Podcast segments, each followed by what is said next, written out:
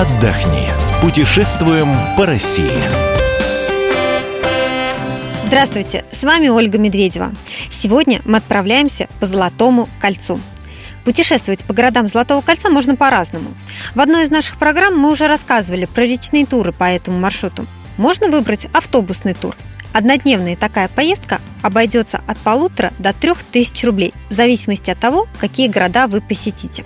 Но сегодня наша информация для самостоятельных путешественников. Все больше наших туристов собираются семьей или компанией, берут машину и едут по маршруту, который определяют сами. В этом есть несомненные плюсы.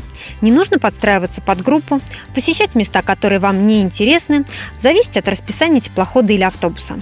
Итак, если вы решили самостоятельно поехать по Золотому кольцу, мы вам сегодня подскажем, какие интересные места стоит посетить. Начнем с Сергиева Посада. Наша справка. Сергиев Посад. Город в Московской области. Находится в 52 километрах от Москвы. Численность населения 106 тысяч человек. Главная достопримечательность – Троица Сергиева Лавра, занесенная в список культурного наследия ЮНЕСКо.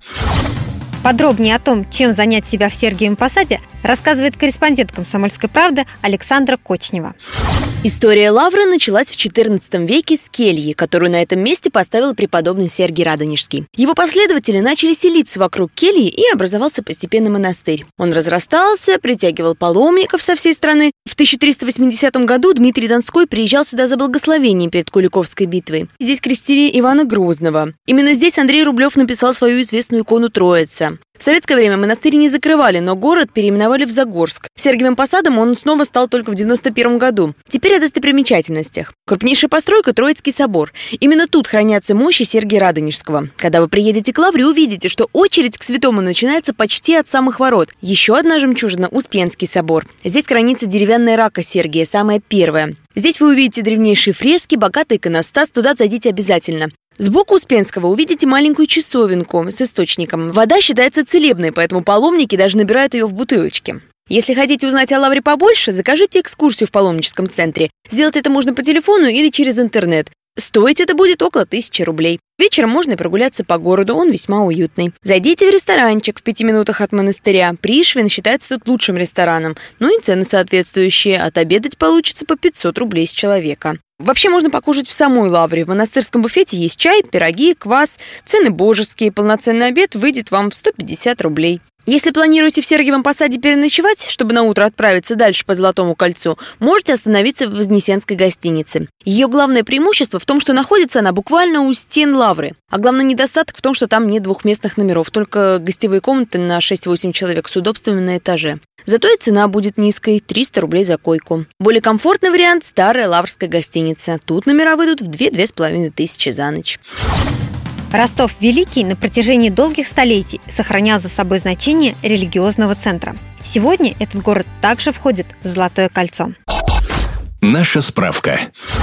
Ростов Великий. Город в Ярославской области. Находится на берегу озера Нера. Официальное летоисчисление ведет от 862 года. Численность населения 31 тысяча человек. Есть забавная легенда о том, почему озеро в Ростове Великом называется Нера. Один человек искал в этих краях Ростов. Долго шел и совсем выбился из сил. И вдруг увидел город. Но человек засомневался и хотел бы сказать «это не Ростов», как его тут же сразила стрела. В общем, он успел произнести только первые буквы в названии города. Это Нера. В общем, так и оставили название Нера. Подробнее о достопримечательностях этого города рассказывает Елена Зайцева, корреспондент «Комсомольской правды» в Ярославле. Когда вы находитесь на этом озере, поднимаете а, глаза к небу, то вы видите стены Ростовского Кремля. Говорят, что прикосновение к этим стенам дает огромную энергию и силу. Дети с удовольствием побегают возле пруда, где плавают уточки и селезни. Взрослые, те, кто любит современную живопись, пейзаж, тут же у этого пруда увидят прямо на газонах разложенные картины современных ростовских художников и услышат колокольные звоны.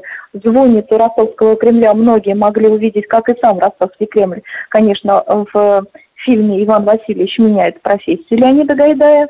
Недалеко от стен Кремля находятся сразу два заведения, которые мне самой безумно нравятся. Ресторан, который оформлен в стиле такого французского Прованса. Никто не мешает пройти чуть подальше и побывать в ресторане «Теремок». «Теремок» – это старейший э, ресторан Ростова. Если в номерах Селивановых средничек на семью будет примерно полторы тысячи, то в ресторане «Теремок» средничек вы уложитесь примерно рублей 700. Ну а если вам захочется задержаться в Ростове на пару дней, гостиниц в Ростове, несмотря на то, что город небольшой, немало, самый дешевый вариант размещения – это в комнатах отдыха на вокзале. 350 рублей с человека. Каждый номер со всеми удобствами в самом номере. И один из наиболее дорогих вариантов размещения гостиницы номера Селивановых два в одном получается. Да, одновременно получается и ресторан, и место, где можно остановиться на ночлег. Ну и кроме всего прочего, она находится всего в пяти минутах ходьбы от Ростовского Кремля. Кострома. Еще один город Золотого кольца. Наша справка. Кострома – город на Волге, административный центр Костромской области. Расположен в 344 километрах от Москвы. Численность населения 276 тысяч человек. Город Кострома у большинства людей ассоциируется с древнерусской историей и народным фольклором. Все помнят песню группы Ивана Купала «Здорово, Кострома».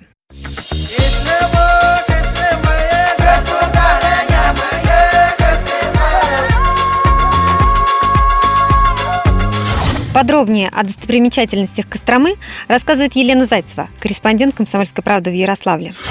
Первая достопримечательность, куда тут же, конечно, захочется зайти, это беседка Островского, один из символов Костромы. Эту беседку назвали известного драматурга, потому что он какое-то время жил в этом городе. Здесь же на набережной можно зайти в ресторан, который тоже является своего рода достопримечательностью города. Он называется «Белое солнце». Интерьер этого ресторана выполнен по мотивам фильма «Белое солнце пустыни». Конечно же, стоит посетить замечательных достопримечательностей, которые тоже являются своего рода визитной карточкой Костромы. Это Свято-Троицкий Ипатьевский монастырь и этнографический музей-заповедник под открытым Костромская Слобода. Костромская Слобода очень понравится детям. В этом музее огромное количество деревянных домиков, церквей, часовен из разных частей Костромской области. Это все настоящее. Было найдено, привезено, отреставрировано. Смотрится очень колоритно. В этом музейчике есть даже памятник большой ложки. Ну и после того, как мы побродили, подышали воздухом, можно даже босичком гулять по Костромской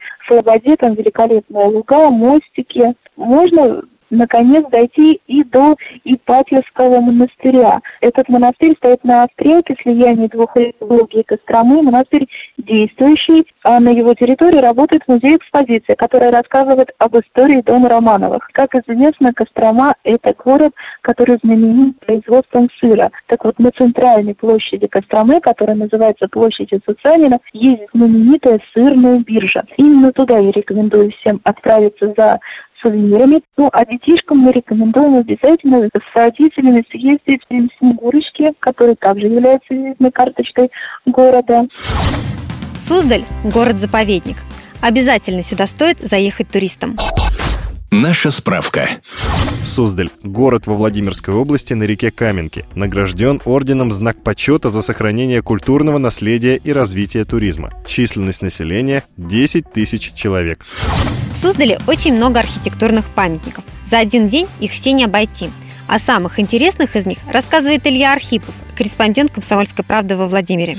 Самым оригинальным или самым молодым музеем в Суздале является Щурово городище. Это настоящие декорации со съемок фильма «Царь» с Иваном Охлобыстиным и Петром Мамоновым. В этих декорациях живет реальный музей кино. Конечно же, монастыри. Спас и Ефимьев монастырь, Суздальский Кремль, Ризоположенский. Ну вот он, наверное, не в самом лучшем состоянии находится, но тем, тем не менее доступ туда э, совершенно свободный. Вот что касается Спаса Ефимьева, он в лучшей сохранности, там масса памятников, но есть нюанс. Билет стоит дороже всех. Сейчас это 400 рублей. Конечно, э, Суздаль – это место зрелищного туризма. Здесь каждые выходные или почти каждые выходные проходят массовые фестивали, интересные праздники. Конечно, прежде чем ехать в Суздаль, нужно заглянуть обязательно, э, найти календарь праздников в интернете. Суздаль, конечно, вот этой аутентичностью тоже пытается удивить и конфетками-бараночками, и пряниками, которые в нашей области тоже великолепно делают, ну и, конечно, алкогольными напитками. У нас ночевка обойдется в 1200-1500 рублей, а в Суздале 4500 обычная цена. Так что если вы даже на такси поедете из Владимира в Суздаль, вы сэкономите. Мы рассказали сегодня о нескольких городах Золотого кольца. Информацию о других маршрутах для путешественников и весь архив программы «Отдохни» вы найдете на сайте fm.kp.ru. Мы выбираем для вас лучшие туристические маршруты России.